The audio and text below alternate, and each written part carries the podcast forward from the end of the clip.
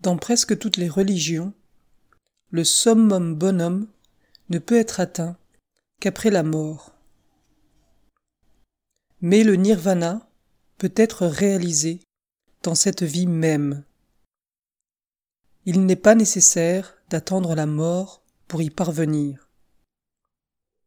Celui qui a réalisé la vérité, le nirvana, est l'être le plus heureux du monde. Il est libéré de tous les complexes, de toutes les obsessions, des tracas, des difficultés et des problèmes qui tourmentent les autres. Sa santé mentale est parfaite. Il ne regrette pas le passé, il ne se préoccupe pas de l'avenir. Il vit dans l'instant présent.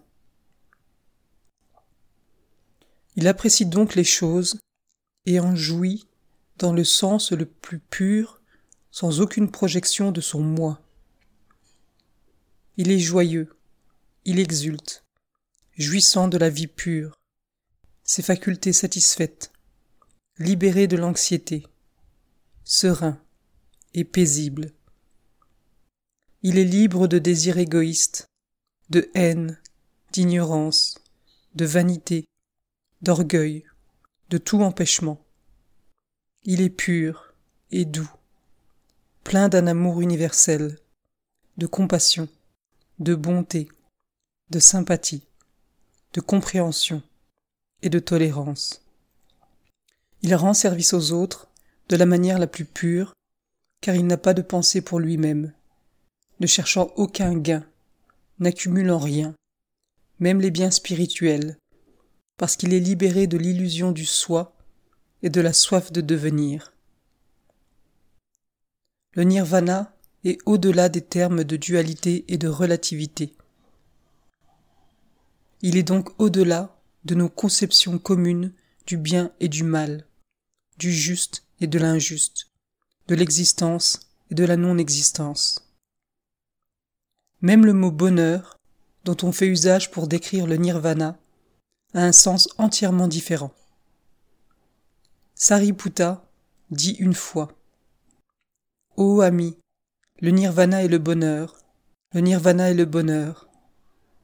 Udayi lui demande alors Mais, ami Sariputta, quel bonheur cela peut-il être, puisqu'il n'y a pas de sensation? La réponse de Sariputta est hautement philosophique.